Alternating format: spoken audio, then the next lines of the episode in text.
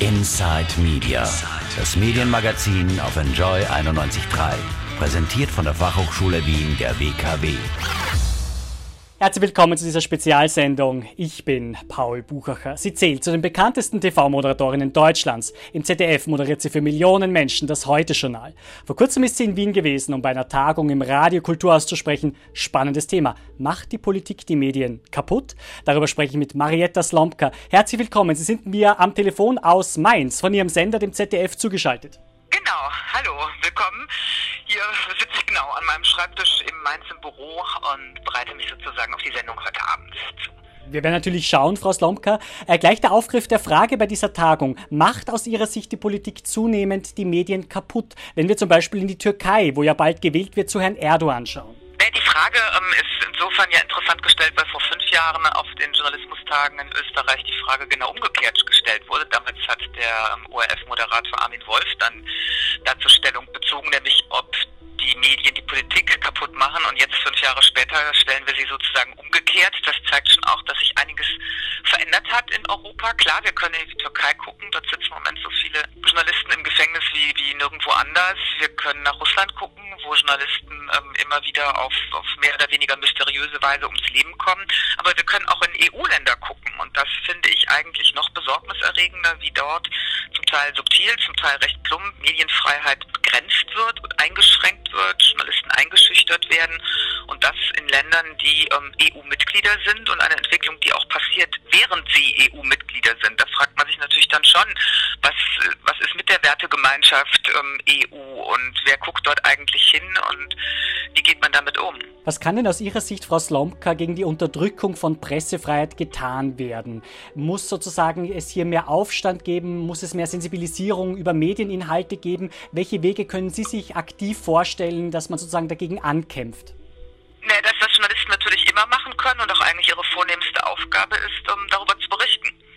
Immer und immer wieder zu berichten über Druck, der ausgeübt wird, darüber zu berichten, was in anderen Ländern passiert, was im eigenen Land passiert und ähm, darauf zu setzen, dass dann doch das Publikum und, und große Mehrheiten in der Bevölkerung sich damit nicht abfinden, sondern auch erkennen, dass man jeden Journalisten und jede Publikation oder jede Fernsehsendung prima finden muss oder alles großartig, was Journalisten machen, aber dass eben doch Pressefreiheit wirklich der Gradmesser ist für die Freiheit, die es in einer Gesellschaft insgesamt gibt. Es ist ja immer wieder das Erste, was beschnitten wird, wenn Regierungen autoritäre oder autokratische Ambitionen haben. Es ist immer wieder die Pressefreiheit, die Medienfreiheit, die als erstes angegangen wird. Und sich dagegen zu wehren, ist insofern auch eine gesamtgesellschaftliche Aufgabe und nicht nur für, für Journalisten. Da geht es nicht nur um einen einzelnen Berufsstand. Aufsehen hat es erst vor kurzem in der Ukraine gegeben, Frau Slomka. Ein Kriegsreporter, der angeblich ermordet worden ist, hat dann bei einer Pressekonferenz wissen lassen, dass er gar nicht tot ist. Sein Tod wurde von den Behörden offenbar inszeniert, damit die Hintermänner des Anschlags, der auf ihn geplant war, gefasst werden können. Hat Sie das ein bisschen schockiert, dass man schon zu solchen Mitteln greifen muss, offenbar? Nee, das war schon eine schräge Veranstaltung und im Prinzip ist es ähm, schon, finde ich, hochprekär, wenn ein Journalist dann mit Geheimdiensten gemeinsame Sache macht. Und natürlich spielt das auch jenen in die Hände, die dann eben da eine entsprechende Propaganda draus machen. Ja, ich denke mal, in Moskau hat man sich darüber dann ja doch eher amüsiert zu sagen, da seht ihr ja, ähm, das sind ja alles, ist ja alles Lug und Trug und wer weiß, wie viele andere tote Journalisten in Wirklichkeit auch nicht tot sind, was natürlich Quatsch ist. Denn wenige Wochen zuvor fiel in Moskau ähm, der sehr regierungskritische und investigative Journalist Maxim Borodin aus dem Fenster in seiner Wohnung. Also Fenstersturz ist jetzt doch auch eher eine seltene Todesursache für Journalisten und Maxim Borodin ist tot. Er stand nicht wieder auf, so wie viele andere auch. Und vor diesem Hintergrund muss man das sehen. Nur wenn wir über Einschüchterung von Journalisten oder über Medienfreiheit reden, da geht es ja nicht nur um Mord und Totschlag und um organisierte Kriminalität und mögliche Verstrickungen von Regierungen, sondern das lässt sich ja auch viel subtiler organisieren und fängt viel früher an. US-Präsident Donald Trump verbreitet ja große Euphorie nach dem Treffen mit Kim Jong-un. Bei einer Pressekonferenz hat er von einem ehrlichen, produktiven Gespräch gesprochen. Zugleich hat ein Ende der gemeinsamen Militärmanöver mit Südkorea angekündigt und auch von einem baldigen Ende des Koreakriegs ist die Rede. Wie schwierig ist es denn für Sie als täglich berichtende Moderatorin und Journalistin über die Politik von Trump, der ja eigentlich ein Wendehals ist, der ständig seine Meinungen ändert, zu berichten. Das muss doch eine enorme Herausforderung sein, oder? Ja, es ist vor allem natürlich eine enorme Herausforderung für, für Regierungen und Staatsführer anderer Länder die sich damit ähm, beschäftigen müssen. Wir Journalisten sind ja keine Politiker. Wir sind zunächst mal Beobachter und ähm, Kritiker auch, Kommentatoren, aber dafür Strategien zu entwickeln, ist ja zunächst mal eine Aufgabe für die Politik. Und wenn die westliche Allianz, ähm, die sich als solche immer empfunden hat, immerhin über 70 Jahre, wenn man jetzt mal den Zweiten Weltkrieg als, als Zäsur nimmt, plötzlich feststellt, dass ihre eigenen Mitglieder, wie etwa der kanadische Regierungschef Justin Trudeau, ähm, werden mit, mit Sätzen, die da aus der Entourage von Donald Trump zu hören war, der für ihn sei da ein Platz in der Hölle reserviert, während andererseits wir dann gehört haben, wie der nordkoreanische Diktator, und der ist nun wirklich ein, ein stalinistischer Diktator, als very sweet und um, very smart bezeichnet wird, dann kann man sich natürlich wundern. Aber das ist zunächst mal eine Aufgabe der Politik. Was anderes ist es, wie Trump mit ähm, Journalisten umgeht. Dieses permanente Wiederholen von Your Fake News und ihr seid alle Propagandisten und das immer und immer wieder zu wiederholen, ist natürlich auch eine Form von, ja, Political Framing. Da geht es darum, dass da was hängen bleibt, dass da eine Verunsicherung auch in der Bevölkerung eintritt, die dann irgendwann tatsächlich die Presse als, als Partei, als, als einheitlichen Block, als Anti-Trump empfindet und damit Journalisten auch eine Glaubwürdigkeit zu entziehen. Das ist eine dieser vielen Methoden, mit denen man eben Pressefreiheit durch die Hintertür sozusagen beschränken kann. Inside Media, das Medienmagazin auf Enjoy 91.3. Präsentiert von der Fachhochschule Wien der WKW. Frau Slomka, Sie sind seit vielen Jahren im Nachrichtenwesen tätig. Wie geht es Ihnen denn als Heute-Journal-Moderatorin mit einer Nachrichtenwelt, die eigentlich immer schneller wird, ja, wo man ständig eigentlich auf den Ticker gucken muss? Auch während der Live-Sendung haben Sie einen PC offen. Äh, was tut sich denn auf der Welt? Das ist doch auch eine große Herausforderung. Wie gehen Sie damit um? Da muss man doch sehr stressresistent sein. Wie haben Sie diese Stressresistenz entwickelt? Ja, also ich mache das jetzt seit 17 Jahren. Da hat man natürlich dann auch irgendwann eine gewisse Erfahrung, auch mit Breaking News-Situationen, die in der Tat besonders sind. Vor allem weil ich dann auch eine besondere Verantwortung auf den Schultern habe, weil jedes Wort, was man sagt, auf der Goldwaage liegt, man tatsächlich höllisch aufpassen muss, dass man eben nicht durch diese, diese Schnelllebigkeit, die mit unserem Job einhergeht, die sich auch nochmal durch die, die elektronischen Medien, durch die Digitalisierung stark verändert hat, dass man eben auch nicht auf falsche Quellen hereinfällt oder vorschnell ähm, zu Schlüssen kommt, nur weil es zum Beispiel über Social Media verbreitet wird, dass man Bilder richtig einordnet. Stimmen die überhaupt? Sind die überhaupt echt? Oder sind das vielleicht Bilder von einem ganz anderen Ort, den wir da gezeigt bekommen? Das ist natürlich auch eine enorme redaktionelle Aufgabe, die, die viel Arbeit macht, viele Ressourcen verschlingt.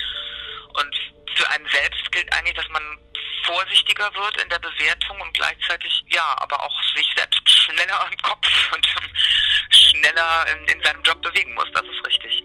Sie selbst gelten als sehr kritisch fragende Journalistin, Frau Slomka. Eines Ihrer Interviews mit dem deutschen Politiker Alexander Dobrindt ist insofern legendär, als es für viel Aufsehen gesorgt hat. Er hat sich ja zu kritisch befragt befühlt. Hatten Sie schon mit Repressionen zu kämpfen in der Form, dass Parteizentralen bei Ihnen persönlich am Lerchenberg beim Hauptsitz des ZDFs in Mainz angerufen haben und gesagt haben, das geht so nicht, Frau Slomka? Das habe ich eigentlich nur einmal erlebt. Ähm, das war allerdings jetzt nicht im Zuge von Herrn Dobrindt, der sich übrigens mir persönlich auch gar nicht beschwert hat, sondern ähm, das sah nach einem Interview mit dem SPD-Parteichef Sigmar Gabriel, dem früheren SPD-Parteichef. Darüber beschwerte sich dann wiederum der CSU-Parteichef ähm, Horst Seehofer. Also da bekamen wir dann auch so richtig die Auswirkungen einer großen Koalition zu spüren. CSU-Chef nimmt SPD-Politiker in Schutz. Damit haben sie in Österreich schon länger Erfahrung als wir, aber für uns war das damals doch recht bemerkenswert. Der beschwerte sich dann also Herr Seehofer bei meinem Intendant und machte das auch öffentlich.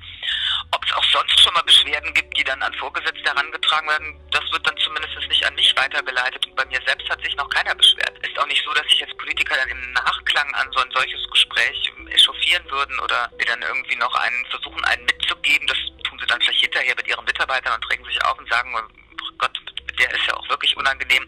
Ich erlebe aber auch durchaus, dass Politiker mir sagen, ja, mit ihnen muss man immer wach sein und das macht auch Spaß. Also es hängt sehr davon ab, ob ein Politiker prinzipiell damit wären wir wieder beim Thema Medienfreiheit, kritische Fragen zulässt, das akzeptiert, diese Rollenverteilung auch akzeptiert oder ob man grundsätzlich keine Kritik ertragen will. Und dann haben sie natürlich eine ganz andere Perspektive auch auf Journalismus. Und da sind wir im Moment aber zumindest mit Regierungsparteien hier in Deutschland glücklicherweise noch nicht. Aber haben Sie das Gefühl, das persönliche Gefühl, dass Ihr Chefredakteur hinter Ihnen steht, dass Sie sehr weiter kritisch fragen können, dass Sie keine Sorge haben müssen, dass sozusagen ein Jobverlust droht, nur weil man zu kritisch gefragt hat, um es jetzt zuzuspitzen? Nee, also die Sorge habe ich jetzt hier im ZDF überhaupt nicht. Frau Slomka, der Fall um den deutschen Musikpreis Echo, der nach der umstrittenen Preisvergabe an die Rapper Kollega und Farid Bang eingestellt wird, schlägt ja hohe Wellen. Hat Sie das persönlich schockiert, diese Textzeile mit den Auschwitz-Insassen? Ja? Haben Sie sich da auch als, als Privatperson Marietta Slomka gefragt, warum da nicht genauer hingeguckt, genauer hingehört wurde?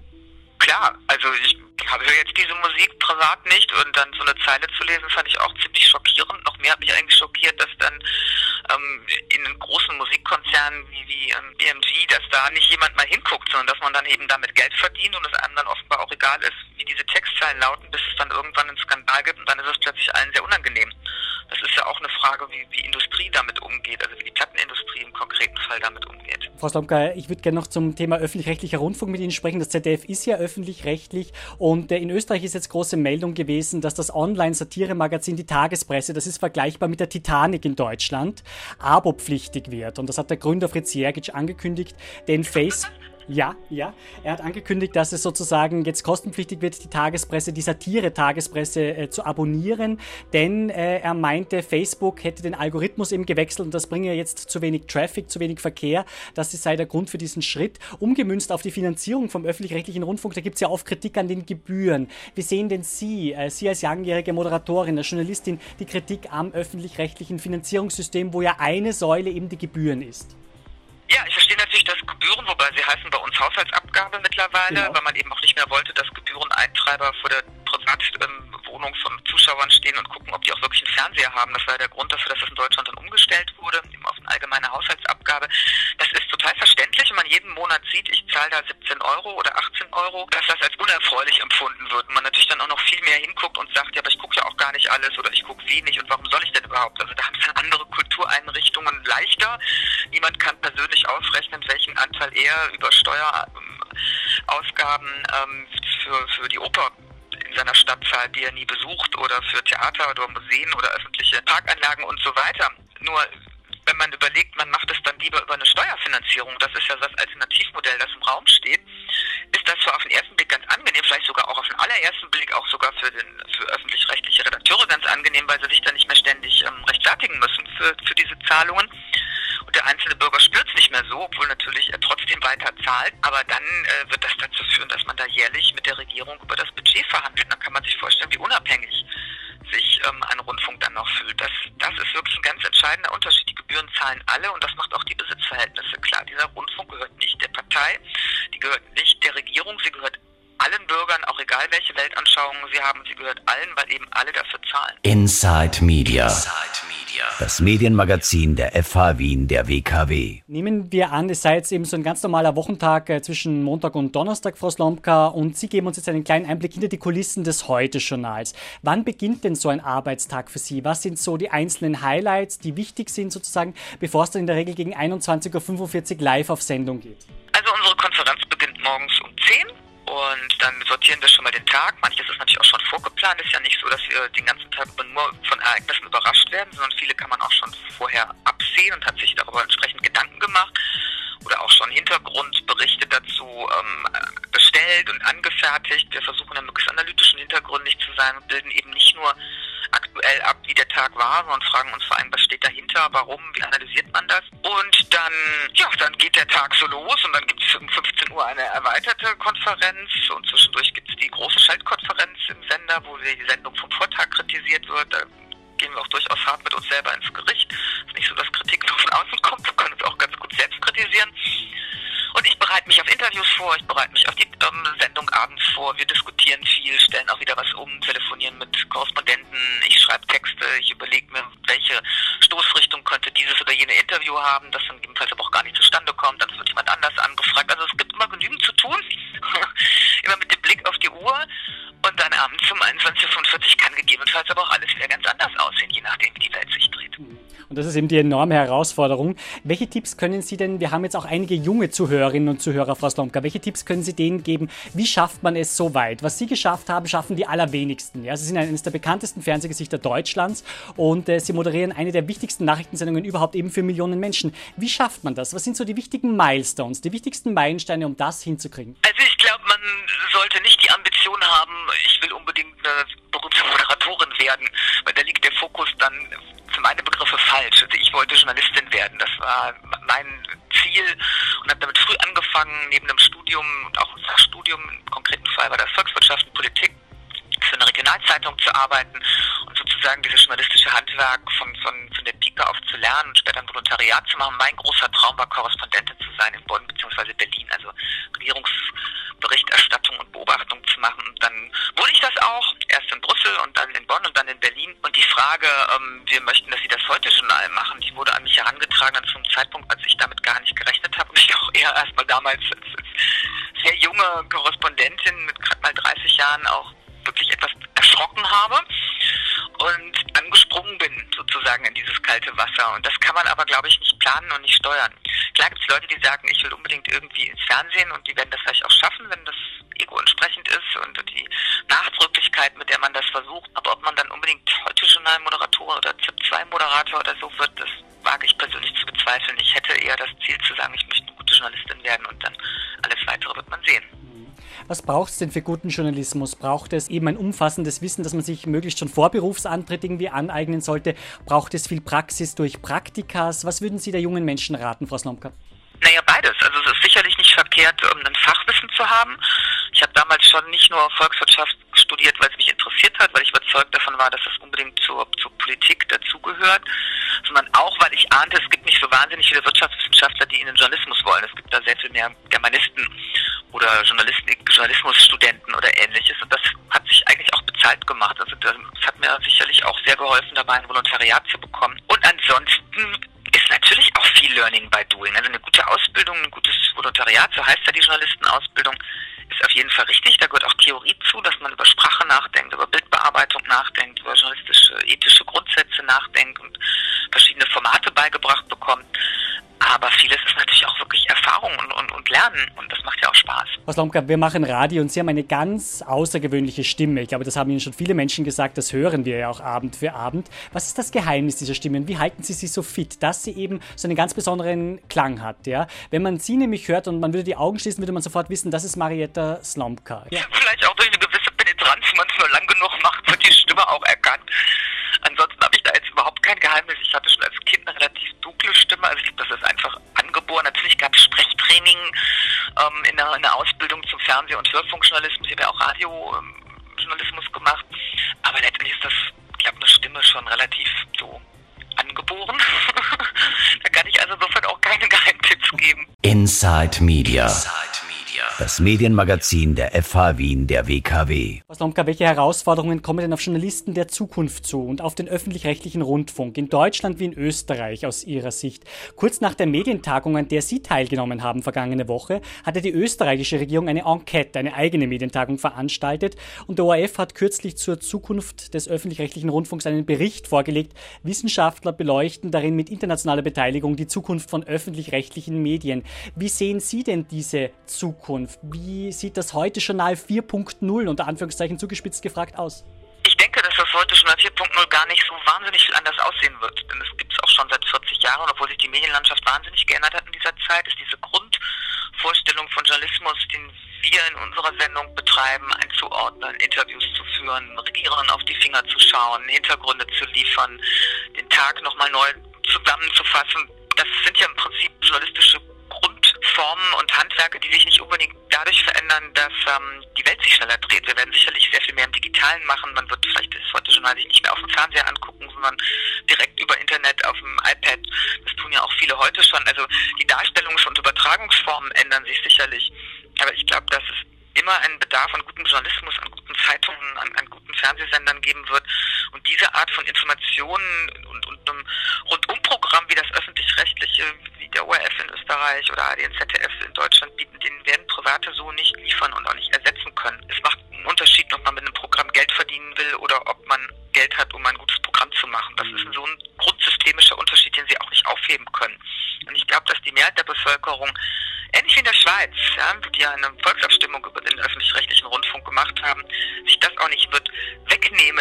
wollen, nur weil vielleicht einzelne Parteien, einzelne Politiker ein Interesse daran haben, den Rundfunk auszutrocknen oder durch die Hintertür irgendwie in den Griff zu bekommen. Wie sehen denn Ihre weiteren Fernsehprojekte in diesem Jahr aus? Können Sie da was sagen, Frau Slomka? Wir haben ja im November die Midterm-Elections in den USA. Da muss sich Donald Trump sozusagen dem Stimmungsbarometer des Volkes stellen. Wird es da eine eigene Sendung geben, von Marietta Slomka moderiert sozusagen, wo Sie in Amerika Fokus speziell einschalten sozusagen?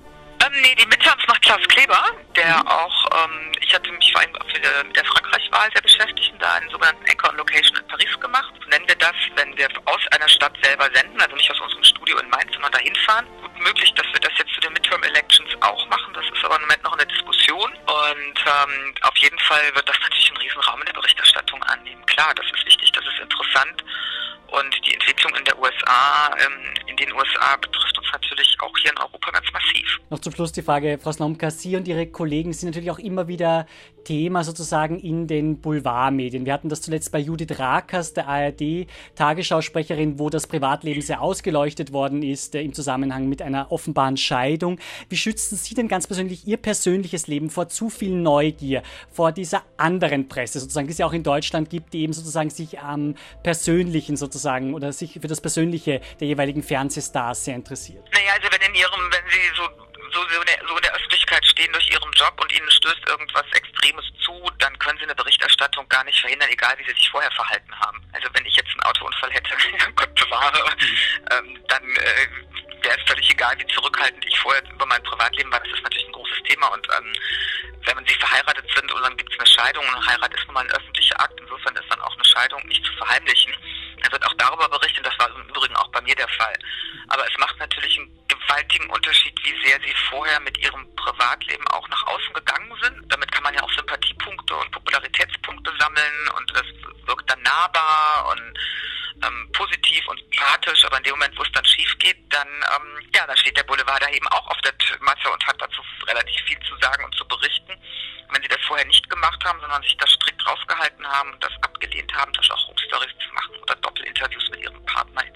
dann ähm, hält sich in der Regel auch der Boulevard da sehr viel mehr zurück. Das ist zumindest meine Erfahrung, das ist eine Grundsatzentscheidung. Manchen gefällt es ja auch, auch mit ihrem Privatleben im Rampenlicht zu stehen. Das ist ja auch nicht für jeden nur Qual, sondern kann ja auch einigen Spaß machen. Ich kann es überhaupt nicht ab. Ich will es auch überhaupt nicht und über mein Privatleben weiß und meint niemand was. Das heißt, äh, da haben Sie für sich eine klare Linie gezogen. Ich glaube, Sie pendeln auch zwischen Mainz, Ihrem Dienst dort und einer anderen Stadt. Nicht? Sie sind, glaube ich, immer wochenweise sozusagen, wenn Sie heute Journal haben, heute Journal Dienst haben, genau, sind Sie in Mainz. Heute Journal stattfindet, das geht dann auch keinem was an. Klare Worte, ganz zum Schluss. Vielen Dank, Marietta Slomka. Äh, beste Grüße nach Mainz, dem Hauptsitz des ZDFs. Ich wünsche Ihnen viel Erfolg. Alles Gute für Sie. Dankeschön, sehr nett. Herzliche Grüße zurück. Inside Media. Alle Infos unter www.enjoyradio.at.